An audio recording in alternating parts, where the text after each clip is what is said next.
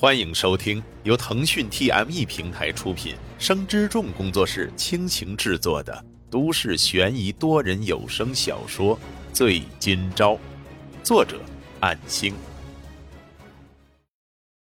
第一百一十一章。作为一个认真努力过的人，不会轻言放弃，但是却也不得不向环境低头。就算沈今朝再怎么坚毅，面对这样窘迫的绝境下，一身的刚强也将慢慢冷却，甚至即将斗不过灰心。一旦选择了放弃希望，那么将会是被彻彻底底击垮的征兆。似乎同样毫无征兆的，手机突然收到一条短信。沈今朝拿起来看了看，是一个陌生号码发来的。嗨，沈今朝，刚收到你的留言。最近我工作变动一直在忙，所以没有与你联系。我十月三十日下午两点回到国内，到时国内号码约见。一悠悠，如同在黑暗的深渊中摸索到一条能够攀爬的藤蔓，沈今朝猛然坐起。今天就是十月三十号，但是国外存在时差的关系，也就是说，易悠悠已经在回国了吧？既然是君卓冒着风险接送提及的人，还是姐姐最好的朋友，那么就是值得信赖的。沈今朝赶紧开灯，坐到写字台边上，到目前这几个月的情况一一列举，尽可能简短的概括，免得到时和易悠悠见面还啰里啰嗦的说不到重点。虽然免不了要向他开口求助，哪怕只有姐姐的住院医疗费能先帮着垫付，都已经感激不尽了。下午一点，沈今朝修整蝙蝠，穿上得体的衣服，根据易悠悠发来的短信，前往机场接机。在等候的时间，不由得想起七月四号晚上，如果没有发生那场事故，本来也会在这里和慕成雪道别，从而各自走上不同的人生。这样想着，他的双手就紧张的冒汗。从两点开始，压低了帽子之后，把手上写着“悠悠”两字的牌子举起，与预期的时间有那么一些偏差。直到两点十五分，一名穿着短袖休闲服、柔顺的黑色长发、戴着太阳眼镜。比自己还高不少的女生来到面前，她摘下眼镜，露出自信的双眼，微笑着说道：“沈今朝。”沈今朝有些拘谨的伸出手说道：“嗯，你好。”易悠悠伸手，只是轻握彼此手指的部分，类似于国外风格的握手礼。由于他穿着高跟鞋，沈今朝甚至需要抬高一点视线。看着他明亮自信的双眼，沈今朝很自然地接过他推来的小型拉杆箱，一悠悠走在前面，叫我悠悠姐就好了。怎么昨天才想起给我打电话？沈今朝有些紧张，好在凌晨到现在已经做了不少的准备工作，所以没有因为紧张而说不上话。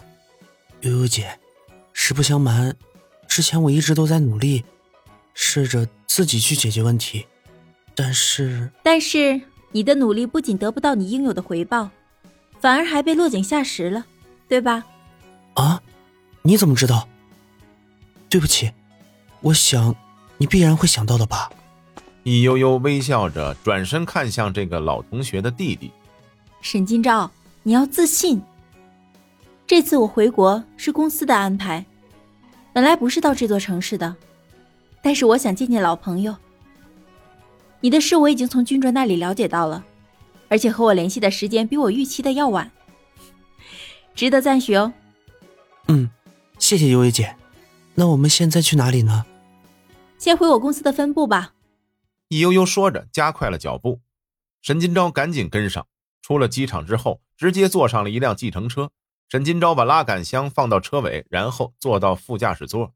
后座的易悠悠说道：“司机大哥。”我们要去蒂亚波罗酒店，地址是……沈金钊短暂的错愕，直到易悠悠把完整的地址报出，那就是他家小区附近的那家迪亚波罗酒店。八月份开业之后，甚至一度诟病了周围的几栋楼，现在已经正式更名为酒店了。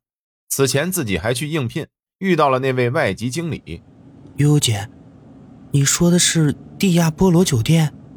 易悠悠自信的微笑道：“ 是啊。”从今天起，哦，不对，严格来说，从国内十月二十五日起，我就是国内蒂亚波罗一百三十五间连锁酒店的总经理。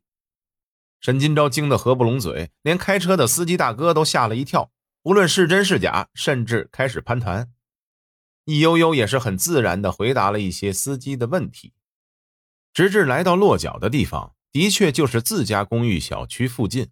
他跟在易悠悠的身后，想不到会是以这样的方式再次进入迪亚波罗。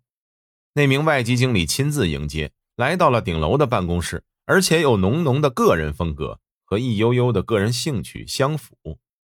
那名外籍经理还记得沈金钊，他居然跟在总经理身后。甚至以外语问了沈金钊一句话，是上次见面离别时同样的一个问题。是的，我会再度拜访此地。同样的问题，同样的回答。易悠悠没有坐奢华的办公椅那边，而是从酒柜选了一瓶酒，坐到会客沙发上。你们居然认识？啊，悠悠姐是这样的，我两个月前来这里求过职，当时也是与华经理见的面。总经理。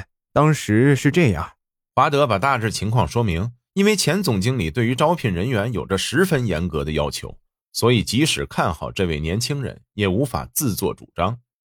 哦，这样啊。现在是我管辖了，你觉得他适合担任哪个岗位呢？华德哪里听不出来，这意思已经十分明显了。这位新总经理要破除以前的部分规章，破格录用仅仅高中毕业的沈金钊。华德陪笑着向两人道歉，因为知道沈金钊的学历后，并没有深入了解他的求职岗位，所以只能问他本人了。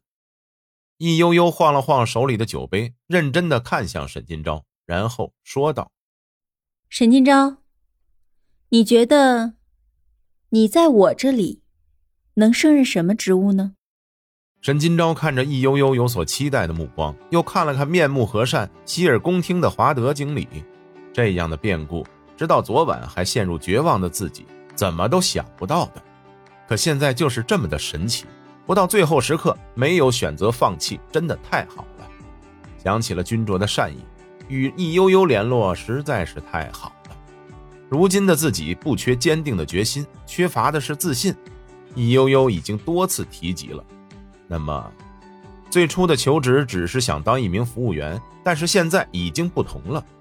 沈金钊躬身弯下腰，坚定的说道：“如果可以的话，请让我在厨房工作吧。我会努力学习更多的相关知识来回报你们，一定不会让你们失望的。非常感谢悠悠姐给我的选择机会，拜托了。”本章播讲完毕，感谢您的收听。